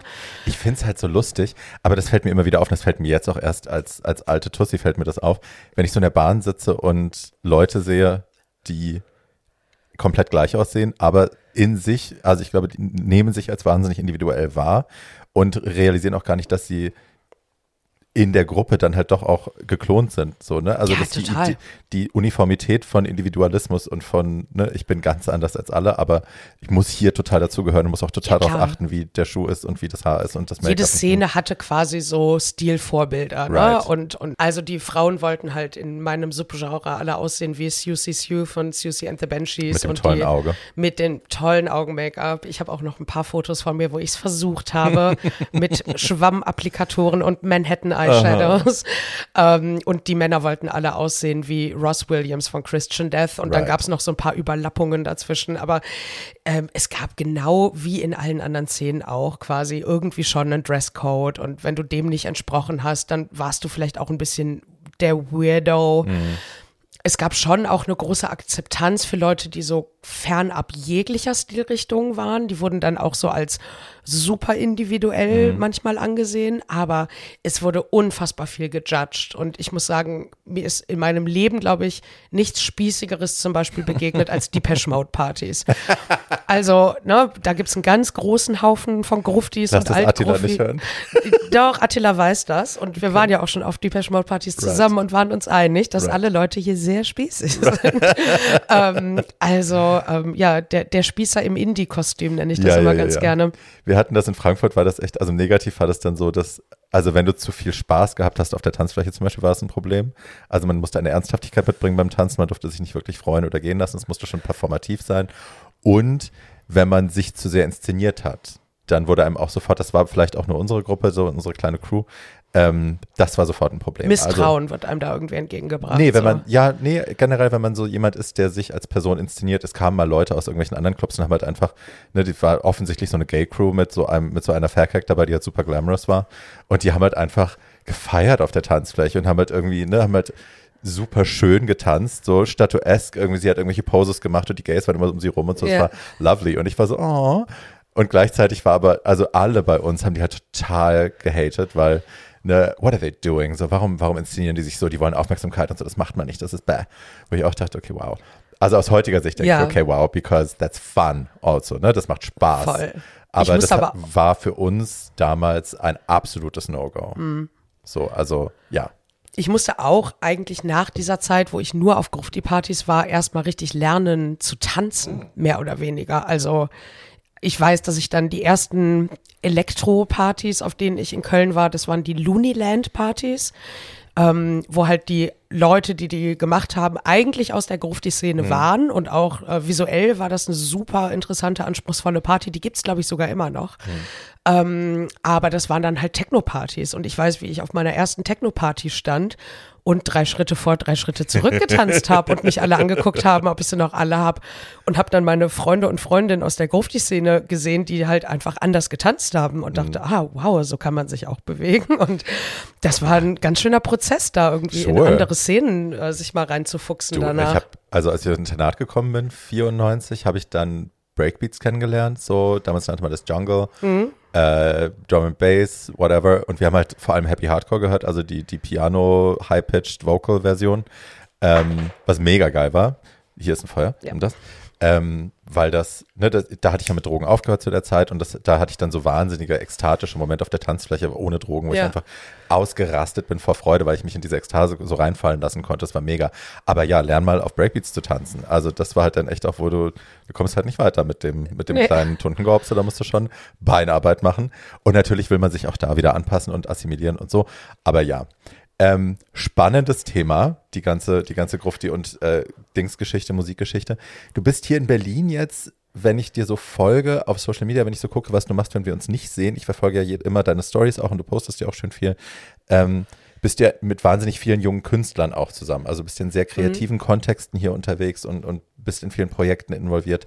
Ähm, describe that to me. Was ist da die, was ist der Vibe bei euch? Was, was passiert da? Es, sieht immer wahnsinnig künstlerisch und spannend aus. Ja, also das ist eine Mischung aus privatem und beruflichen. Ähm, ich arbeite mit ganz vielen tollen KünstlerInnen in Berlin zusammen, dass ich halt ja deren Make-up-Artist bin. Für einige auch quasi so der Go-To-Make-up-Artist. Ähm, Sophie Passmann an dieser Stelle, guten Tag. ja, genau. ähm, hallo Sophie, ich hoffe, Hallo du hörst Sophie. das. Ähm, und das hat sich einfach mehr oder weniger so ergeben. Ähm, ja, als ich nach Berlin gekommen bin, habe ich erstmal noch für Mac gearbeitet. Für die habe ich in Köln schon lange gearbeitet. Immer nur in Teilzeit, um parallel meine selbstständigen Sachen zu machen. Aber ich hatte immer Angst, komplett selbstständig zu sein. Dann irgendwie, weil es auch so ein easy Ding irgendwie war. Vor allem ja. in Köln war der Store wirklich, wirklich toll. Also nochmal Shoutout an alle meine Ex-KollegInnen aus Köln. Das war wirklich toll. Wo sind da nochmal? Auf der Ehrenstraße der Ehrenstraße, welches ist nochmal die Ehrenstraße? Die neben der Mittelstraße zwischen Neumarkt und den Ringen. Ja. Mischung aus etwas teureren Boutiquen ja. und Ketten. Ja, ich, ich krieg's nicht hin, ja, egal. Wurscht. Aber genau, da war ich halt jahrelang in Köln und habe mich dann versetzen lassen quasi nach Berlin und ähm, bin dann hier angekommen und habe mich in dem Berliner Mac Store wahnsinnig unwohl gefühlt. Mhm. Alle meine Privilegien, die ich aus dem Kölner Mac Store hatte, dadurch, dass ich da so lange und mhm. so beliebt war, ähm, waren weg und ich habe mich da ganz bevormundet und unwohl gefühlt und ähm, habe aber parallel zu der Teilzeitarbeit da halt einfach hier schon angefangen zu arbeiten und mein Umfeld, ich hatte ja schon viele, viele Freunde und Freundinnen ja. in Berlin, bevor ich hier hingezogen bin, waren halt nun mal 90 Prozent queere Leute. Mhm wie es eigentlich mein Leben lang mehr oder weniger schon immer war, aber mhm. in Berlin noch mal viel stärker geworden ist. Und viele Kontakte kamen dann einfach durch Freundschaftskontakte zustande und dann führt halt eins zum anderen. Ne? Du arbeitest mit jemandem für ein Musikvideo, jemand anderes findet den Look toll, fragt, wer hat das gemacht und so wirst du halt weiterempfohlen. Und ich denke, dass ich die MusikerInnen vor allem, mit denen ich arbeite, halt einfach sehr wohl mit mir fühlen, weil ich einfach aus der gleichen Szene bin, weil ich ein Grundverständnis für alles habe, was sie machen. Ich mhm. habe ja auch selber eine Zeit lang Musik gemacht, Schlagzeug gespielt mhm. und gesungen und äh, Musik ist ein mega großer Teil meines Lebens, wenn nicht der größte vielleicht. Ähm, ähm, und da, ja, ist halt einfach eine, eine, starke Connection zwischen mir und diesen KünstlerInnen mhm. da. Und äh, ich finde wirklich alle, mit denen ich arbeite, so wahnsinnig spannend. Also morgen Abend arbeite ich mit Lyra Pramuk in der mhm. Volksbühne. Ähm, mit Lyra habe ich jetzt schon wirklich oft gearbeitet und liebe sie unfassbar. Übrigens heute Release ihres neuen Albums, könnt ihr auf Spotify hören. Machen wir in die Show Notes auf ähm, jeden Fall und ähm, oder Bendig Giske, der Saxophonist, äh, ja.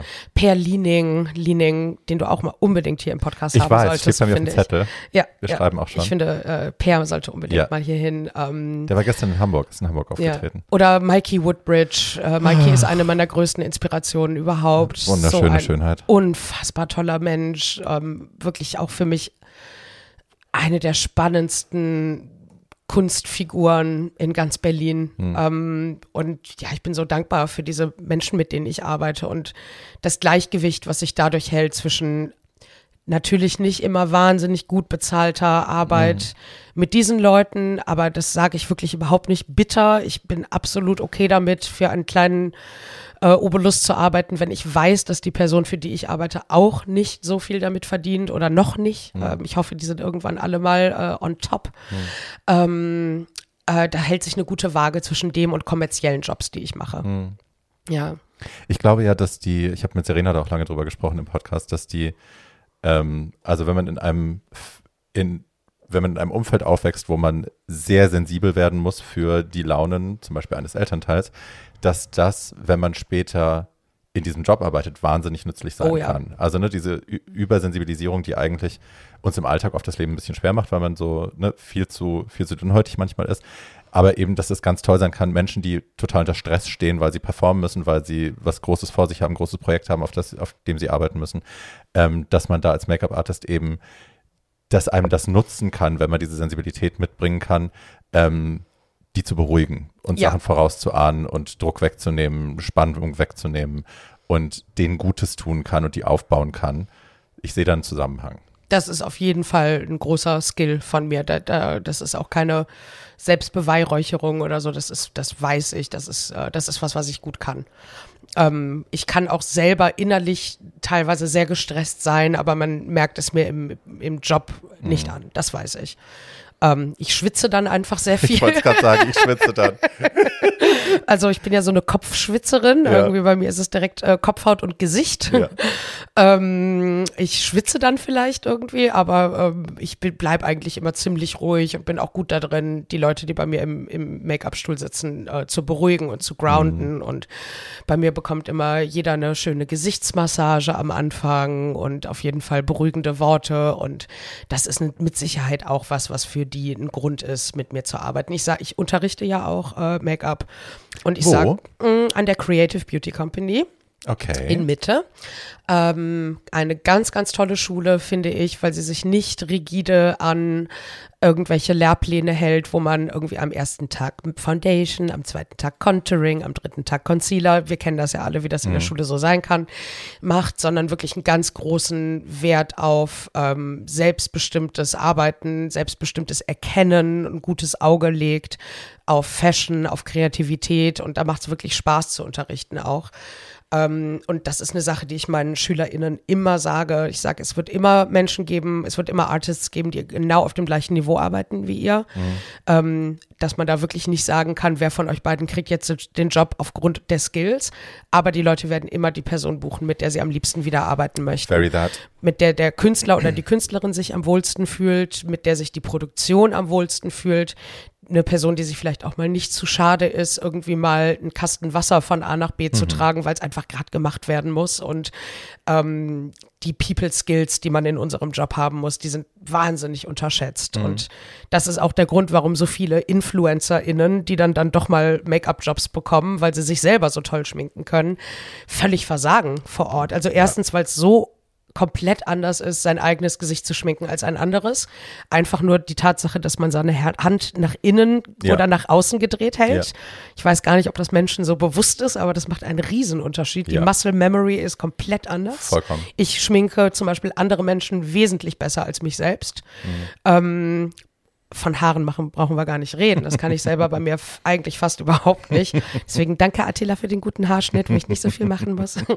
ähm, und äh, ja, aber die People Skills fehlen diesen Leuten teilweise total. Ne? Da dreht sich dann alles um die bei dem Job. Und ja.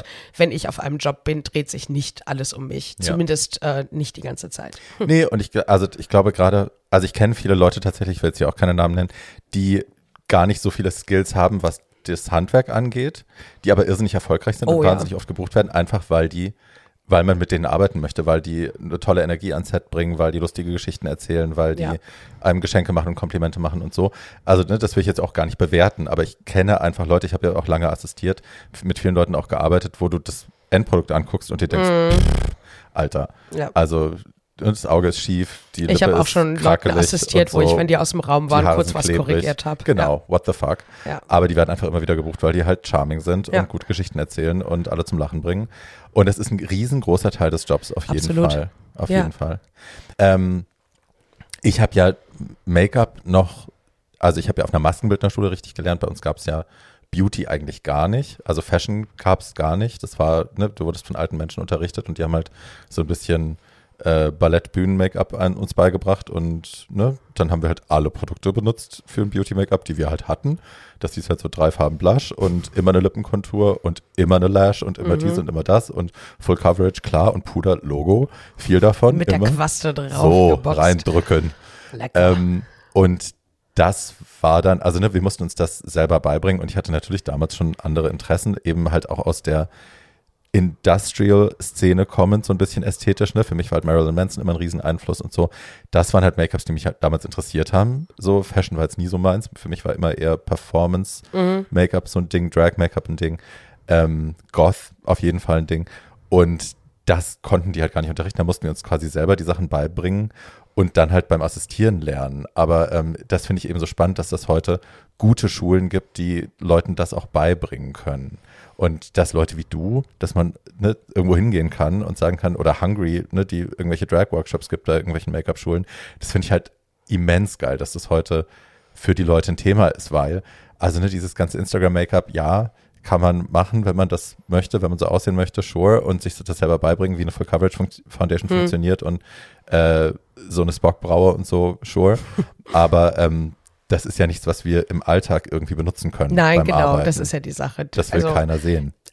Runtergebrochen, das meiste Geld machst du am Ende des Tages mit den natürlichsten Looks. Mit fast gar nichts, genau. Ever. Ja. Ne? Mit Clean Skin, also Grooming eigentlich. Ja. Viel mehr als wirklich Make-up zu machen. Ne? Ja. Also die Jobs, mit denen ich am meisten Geld verdiene, sind vom künstlerischen Aspekt her die langweiligsten Jobs. Was nicht heißt, dass dann der Job langweilig sein muss. Das kann trotzdem ein tolles Team, ein toller Dreh, eine tolle Energie sein. Aber mit diesen Editorial, Fashion, crazy Sachen machst du in der Regel, wenn du nicht Pat McGrath oder Val Garland oder Alex Box bist mhm. oder Isamaya French oder you name it, ähm, machst du nicht das große Geld. Ne? Mhm. Also das, das, Geld liegt immer im Commercial-Bereich und mhm. der ist nun mal relativ clean und relativ simpel. Mhm.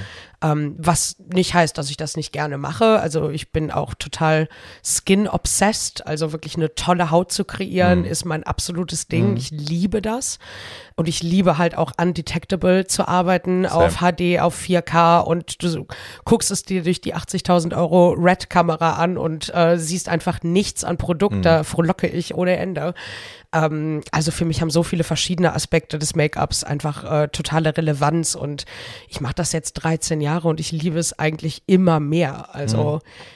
Ich habe meinen Job vor fünf Jahren, vor sechs Jahren, als ich gerade nach Berlin gekommen bin, nicht so sehr geliebt, wie ich ihn jetzt liebe. Aber das mhm. hat natürlich auch viel mit den tollen Leuten zu tun, mit denen ich arbeite. Sure, aber es hat auch was damit zu tun. Also ich merke, dass ich hatte gestern eine Diskussion über Instagram lustigerweise mit einem, ähm, oder was heißt denn jetzt, ein Austausch ähm, mit äh, Byron, der das Make-up von mhm. Bimini macht. Ja. Ähm, weil der halt auch geschrieben hat, ich meine, ne, die hat, als Bimini rauskam äh, von Drag Race UK, äh, sie hat halt Byron irgendwie als ihren Make-up-Artist rausgezogen und hat gesagt, du machst das jetzt. Ja. Und der hatte halt eigentlich keine Ahnung. Also der hat halt so ein bisschen geschminkt vorher und die waren halt irgendwie Friends, aber der war halt kein fully professed working Make-up-Artist mit einem Kundenstamm. Und der hat gestern so einen ganz süßen ähm, Post gepostet, eben äh, als Danksagung an Bimini auch, dass sie eben ihm so vertraut hat und dass sie äh, ihn mitgenommen hat und ihm auch Fehler erlaubt hat und so. Und das, was ich daran halt so geil finde, ist eben, dass auch, und das habe ich ihm auch geschrieben, dass dieses Imposter-Syndrom, weil davon hat er auch geschrieben, dass man am Anfang noch so hat, weil man halt auch Unsicherheiten hat einfach. Und also, ne, auch bei Haaren, aber auch bei Make-up, dass man einfach oft noch denkt, ist das jetzt wirklich gut? Ist das jetzt wirklich okay? Und um Gottes Willen, gleich sehen sie es in einem anderen Licht und denken, um Gottes Willen, was hast du hier gemacht? die Stimme wird halt irgendwann leiser, weil du halt irgendwann auch weißt, was du kannst. Die wird nie ganz weggehen. Also Wollte bei mir sagen, zumindest geht sie nie ganz weg. weg. Aber es ist, I'm trusting my skills now way more, weil ich einfach weiß, was ich kann.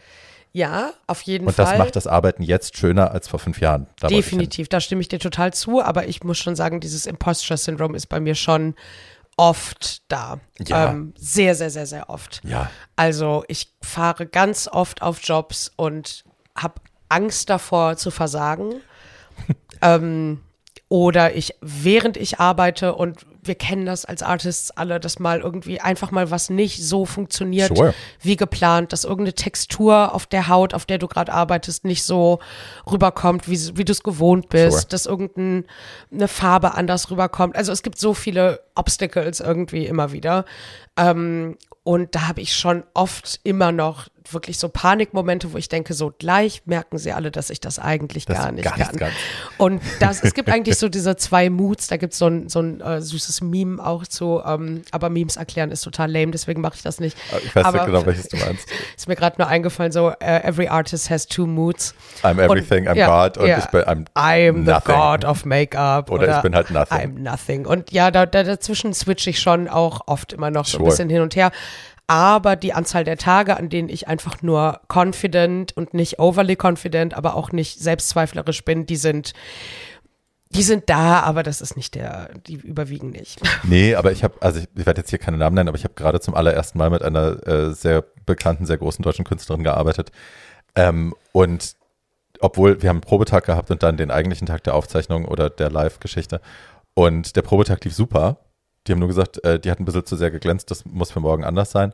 Und ich habe aus, alles war super, sie hat nur zu sehr geglänzt, habe ich, äh, ich konnte nicht schlafen, ich war nach ja, drei natürlich. Stunden wieder wach und habe ab 6 Uhr morgens bis um wann haben wir angefangen zu arbeiten? 17 Uhr oder so, habe ich mich zermartert und irre gemacht. Ich hatte Durchfall, ich hatte Schweißausbrüche den ganzen Tag, obwohl nichts falsch war. Du hast es zu deiner Lebensaufgabe gemacht, gegen mich diesen Glanz anzugehen. Ja, und mich zu sabotieren generell. Ja, ich habe ja, alles, natürlich. alles neu durchdacht und habe gedacht, um Gottes Willen, du musst, wo kriege ich jetzt noch diese andere Foundation her, wo ich, die kann ich nicht bestellen. Dann habe ich stundenlang gegoogelt, ob ich sie irgendwo in Berlin noch kriege.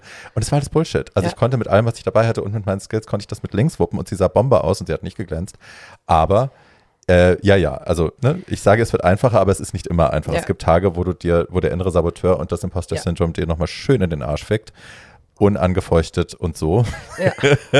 Ohne anklopfen. Mit viel zu groß. Yes. Ja, nein, ich hatte auch gerade im, im diesen Sommer noch einen, Dreh mit einer Kundin von mir, die ich sehr liebe. Ähm, und wir haben halt einfach in einer Dachgeschosswohnung gedreht am heißesten Tag des Jahres. Ah, ich habe gerade die Fotos gesehen. Ähm, ja, genau. Und ähm, es sind einfach dicke, fette Schweißperlen auf der Stirn irgendwann entstanden, was überhaupt nichts mit der Person zu tun hat oder mit meiner Arbeit, sondern wirklich, also alle anderen aus dem Team haben wirklich ne, ein nasses Gesicht gehabt. Ja. Ähm, und ich habe halt bei diesen sehr detaillierten, nahen Aufnahmen halt einfach, ich bin, ich bin zusammengebrochen fast, ne, weil ich immer wieder reinspringen musste. Und ich habe alle meine Skills in Frage gestellt. Und rückblickend kann ich natürlich sagen, es lag daran, dass wir in einer Dachgeschosswohnung mit geschlossenen Fenstern größtenteils ähm, äh, gedreht haben am, am heißesten Tag des Jahres mit einem Outfit, was nicht dementsprechend äh, war, was nichts mit der Stylistin zu tun hat, die ist toll, ähm, sondern mit dem Look, der gefragt war. Und ähm, da, da, da steht man und alles bricht zusammen, ne? Weil, Ja. weil man einfach sieht, dass da etwas gerade nicht perfekt funktioniert. Right. Und ich, ich, ich bin lieber überperfektionistisch und überkritisch als ne, das Gegenteil. Ich möchte lieber mir einen gro zu großen Kopf um Dinge machen, als Dinge nicht zu sehen. Ähm, ja. Was man da, glaube ich, ich habe das gerade einem Freund von mir gesagt, ich selber bin da selber noch nicht so gut mit, aber ich habe das einem Freund als Tipp auf den Weg gegeben, was natürlich super funktioniert, wenn man es nicht selber machen muss. Der war in einer ähnlichen Situation beim Shooting, der hat andere Sachen gemacht, der macht äh, Klamotte, aber äh, da ist was schiefgegangen und es war nicht seine Schuld, aber er hat das sich angezogen und ist damit dann panisch darum gerannt den ganzen Tag und hat sich überall entschuldigt. Dann habe ich auch gesagt, Alter, hör auf dich zu entschuldigen, hör auf so zu tun und dir das anzusehen, als wäre es dein Problem. Du hast damit nichts zu tun und hör auf, dich so zu verhalten, als wäre das so, weil am Ende glauben das die Leute auch. Ne? Wenn du dich ständig dafür entschuldigst, dass das und das nicht funktioniert, werden die Leute irgendwann glauben, es ist deine Verantwortung, ist es aber nicht. Also da Ja. muss man auch dann weit genug sein irgendwann mit sich, dass man dann sagt, okay, und this is not my issue. Als ich angefangen habe mit Make-up, äh, ich habe natürlich dann auch viel mit Fotografen gearbeitet, die noch nicht so viel Ahnung hatten oder Filmmenschen. Ähm, wenn das Make-up dann zum Beispiel so und so aussah, wenn die Schatten unterm Auge waren, äh, war immer, ja, Make-up, Make-up, Make-up. Es war aber das Licht. und das wusste Hm, ich damals irgendwann aber checkt noch man nicht. das mal. Ja, Ja. Du musst halt dann auch irgendwann, ne, Man muss sich auch durchsetzen können, gerade Ja, mit Licht, gerade mit den. Lichtmenschen, Ja. dass die einfach mal checken, dass man nicht von oben beleuchtet. Schatzi, ich habe diese, diese tolle Penny-Werbung, die gerade ist mit, äh, ähm, äh, mit Olivia Olivia, und und, und, und Vava Vava, und, ja. allen. Ähm, da war ich im Make-up-Team. Die Queens haben natürlich ihr eigenes Make-up gemacht, aber wir waren vor Ort für Mhm. die Tänzer und auch um zu gucken, dass die Queens gut aussehen, ne? weil die mussten einfach performen und konnten nicht die ganze Zeit nachpudern. Ähm, und da haben ähm, Sabina, meine Kollegin und ich halt auch irgendwann, als sie angefangen haben zu drehen, gesagt, Leute, ihr könnt diesen Schatten von oben nicht machen, die tragen dicke Lashes. Wir sehen gerade von keiner Queen die Augen. Wir sehen wirklich nur das Augen-Make-up, das Gesicht, die Wig und alles, aber die Augen sind quasi schwarze Hüllen mit noch einem dicken Schatten unterm Auge, weil das Licht teilweise von oben kommt. Und wir mussten über eine Stunde mit den Lichtleuten diskutieren bis das Licht halt dementsprechend war. Ne? Und, und, und sowas begegnet einem auf Jobs natürlich immer wieder. Und da muss man irgendwann das Selbstbewusstsein entwickeln, halt auch zu sagen, das ist gerade kein Problem des Make-ups. Schaut euch das Make-up bitte gerade an. Ihr seht, da ist kein dunkler Schatten unterm Auge. Und gerade je nachdem, wie der Hautton der Person ist, die du geschminkt hast, kannst du auch nicht so krass aufhellen. Na, also je dunkler der Hau- Hautton ist, desto stärker siehst du das einfach. Ähm, und da muss man dann einfach auch anerkennen, wenn andere Menschen einen Fehler machen und das halt nett und gut kommunizieren. Ich glaube, Ja. da bin ich ganz gut drin, aber Ja. das ist immer noch eine Riesenherausforderung. Ja, aber wieder. es ist halt gut zu wissen, jetzt heute, also ne, früher habe ich halt dann einfach zehn Schichten mehr Concealer, Concealer draufgeklatscht und es wurde immer cakiger Ja. und es sah immer schlimmer aus. Und ich habe es als mein Scheitern mit nach Hause genommen und die Leute am Set auch. Ja. Ne, alle haben gesagt, ja, der hat das Make-up verkackt. Ja. Heute weiß ich einfach, okay, liebe Leute hier, ja, da ist ein Schatten unterm Auge, aber das ist ein Schatten und das ist nicht das falsche Ja. Make-up, sondern es ist einfach Licht. Es ist einfach so, Licht. Fix Ja. it. So. Ich springe jetzt noch mal ganz kurz, weil wir jetzt so lange Ja. über Make-up geredet haben, was ich liebe, aber hey. Mhm. Ähm, lass uns kurz die Hedwig-Geschichte noch mal erzählen. Ähm, wir waren ja, ich bin ja riesengroßer Hedwig and the Angry Inch-Fan, du ja Same. auch. Und wir waren ja sehr aufgeregt, als ähm, die Produktion dann nach Berlin gekommen ist und Sehr. Sven Ratzke ins, ich glaube, Renaissance-Theater war das, ne? Renaissance-Theater, ja. Und haben uns riesig gefreut und haben, äh, ich hatte schon Karten mit Sheila und du hast dann auch sofort eine Karte gekauft und dann sind wir da zusammen hin. Nee, ich habe deine Karte äh, bekommen, die Ach so. übrig war. Ihr hat irgendwer Ach, wollte bei Melis, euch genau, noch Melis mit, ist genau, irgendwer wollte bei euch noch Genau, so mitgehen. ich wollte eine Karte kaufen und du meintest, nein, nein, wir haben eine. Ja, perfekt. Ja. Melis Dass das. wir auch zusammensitzen konnten. Genau. Ne? Und das ne, war wahnsinnig aufregend, weil auch äh, das erste Mal nach Corona irgendwie im Theater und mit den Abständen und so, halb leere Hütte, aber hey, haben uns riesig gefreut. Und dann äh, kamen die Korean Army Wives, äh, also die Stelle mit den Korean Army Wi- Wives, wer den Film gesehen hat, da werden sie ja tatsächlich von äh, asiatischen Frauen gespielt. Auch im- von Koreanerinnen. von sogar. Koreanerinnen Ja. sogar. Und im Stück ist es halt Hedwigs Band, die dann halt eben kurz mal so tut, als wäre sie Korean Army Wives. Und äh, Aber halt ohne wurde jegliches Kostüm. super rassistisch gelöst. Also die, der eine steckte sich Essstäbchen in die Haare, dann haben sie sich äh, Plastikschneidezähne vorne reingeklippt. Hasenzähne. So Hasenzähne, genau, und haben sich so, so Brillen mit so Schlitzen äh, aufgesetzt, als so hätten schlimm. sie eben diese Art von Auge. Und äh, dazu war dann noch so ein Ding, Ding, Ding, Ding, Ding, Ding, Ding. Äh, Und so Sound. dümmlich geredet. Ja, und es war halt echt Horror. Und wir haben beide vorher echt geschrien und gefeiert und das Stück gefeiert. Und ab dem Moment war bei uns beiden der Ofen total aus. Wir waren sauer, wir wollten eigentlich gehen, Ja. haben es aber nicht gemacht. Aber äh, es war auch wieder ein Moment, wo ich dich sehr geliebt habe, weil bei uns beiden gleichzeitig die Klappe runtergegangen ist. ja. Es war sofort klar, okay, hier ist Stop. ja. Ähm, und wir haben danach dann besprochen, wie man damit umgeht, weil wir beide total angekotzt waren, haben uns dann gegen, dagegen entschieden, das öffentlich jetzt irgendwie auf Instagram zu Mhm. posten, um auch Shitstorm-Mentalität zu vermeiden, weil wir da beide auch nicht so viel von halten. Ähm, Oder nur im, nur im angemessenen äh, äh, Rahmen. ne? ja, aber einem queeren Stück von einem queeren Performer Genau. jetzt sowas ans Bein zu zetteln, wenn man es anders lösen kann, ähm, war jetzt nicht unsere, unser direkter Anspruch. Ähm, und dann hattest du die Idee, tatsächlich denen zu schreiben, was ich ganz toll fand, hast dem Regisseur eine E-Mail geschrieben. Und dann wurden wir zu einem Gespräch eingeladen. Ähm, wie war das Gespräch für dich? Es war ganz, ganz skurril auf verschiedenen Ebenen. Also, dass wir da irgendwie in diesem Riesenfoyer saßen und ich meine, das war ja auch noch aller, allerhöchste Corona-Zeit. Ja. Ne? Wir saßen da quasi in so einem Stuhlkreis mit ganz viel Abstand alle. Äh, mit dem Regisseur, der Tochter des Regisseurs, Die Kostüm gemacht hat? die Kostüm gemacht Dem hat auch Dramaturgen. und dem Dramaturgen, Ja. genau. Äh, der Dramaturg war auch queer. Ja. Ähm, und es ist ein super queeres Stück. Ähm, wir saßen dann da zusammen aufgrund der E-Mail, die ich geschrieben hatte. In der E-Mail hatte ich einfach nur geschrieben, dass wir das Stück wahnsinnig toll fanden, dass wir Riesenfans sind, aber dass für uns halt in diesem Moment, wo diese Korean Army Wives einfach so unfassbar respektlos, dümmlich, rassistisch dargestellt wurden, dass da uns alles aus entlitten ist. Wir waren ja auch sehr kurz davor zu gehen, Ja. aber haben es wirklich nur, weil es eh schon so ein leer, also es es war ja noch nicht mal die Hälfte der Plätze besetzt mit den Regeln damals. Wir hatten das einfach dem, dem, dem restlichen Cast und vor allem auch Sven Ratzke gegenüber so wahnsinnig respektlos empfunden, wenn wir aufgestanden und gege- gegangen wären. Ähm, aber genau, in dieser E-Mail haben wir halt, habe ich halt einfach gefragt, ob denn sowas in, im Jahre 2020 noch nötig sei und ähm, äh, ob wir uns vielleicht mal darüber unterhalten könnten, weil wir wussten ja auch, dass noch weitere Aufführungen stattfinden werden. Es läuft immer noch. Es läuft immer noch und ähm, uns war, glaube ich, einfach beiden das Anliegen, dass das halt rausgenommen wird, damit, ähm, ja, dass das rausgenommen wird. Und ich war sehr überrascht davon, dass diese äh, Antwort mit der Einladung auf das Gespräch kam und war auch sehr aufgeregt vor dem Gespräch. Ich fand das Gespräch größtenteils sehr angenehm und sehr konstruktiv. Es gab ein paar Momente, wo Worte gefallen sind, wo wir beide zusammengezuckt sind. Ähm, äh, da hat man auch wieder gemerkt, wie schwer das selbst aus den Köpfen von eigentlich offenen Menschen rauszukriegen ist. Ähm, es wurden Vergleiche gebracht zu Othello, die äh, Blackfacing und und so. Blackface, die, die schwierig, sehr schwierig waren.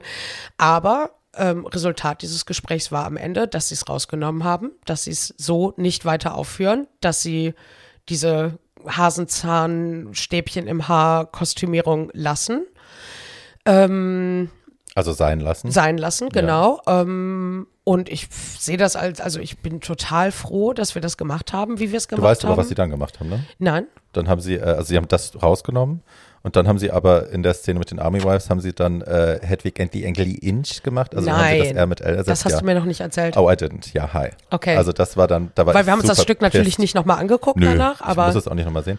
Aber da war ich dann super pisst, weil ich erst dachte so, ha, cool, versöhnt und wir haben ja echt was Tolles gemacht und so. Und dann haben sie das gemacht, dann war ich echt so, fuck you. Also, Also eigentlich nichts das Ding war, gelernt.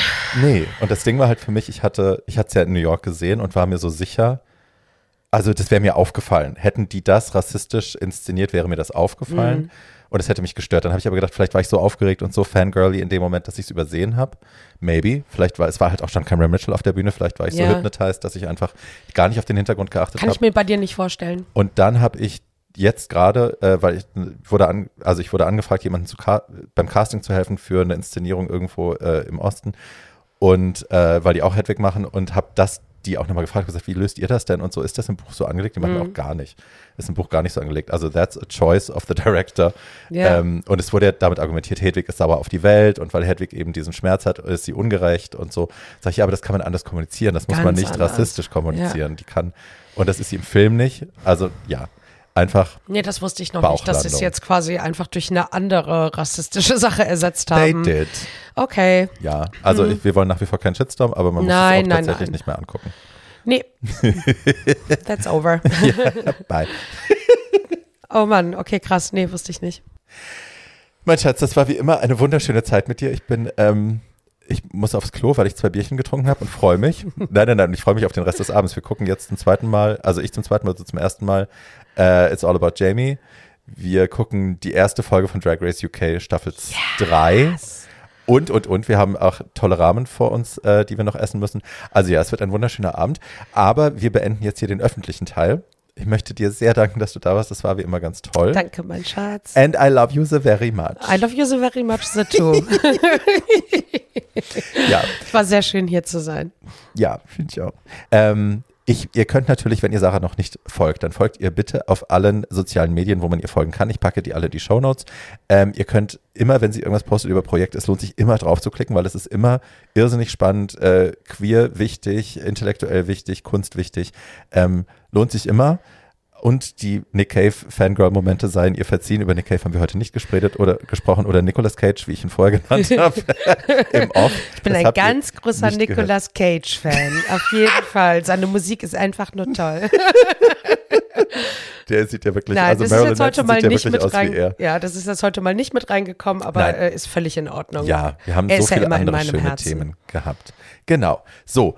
Und äh, genau, bitte Sarah Hartkins überall folgen, wo es geht. Und ähm, alles andere wisst ihr. Fünf-Sterne-Bewertung, wenn ihr Bock habt. Gerne nette Kommentare, freue ich mich immer. Empfehlt diesen Podcast euren Freunden, postet ihn weiter. Und äh, wir hören uns in zwei Wochen wieder. Und ja, bis dann. Bye. Bye.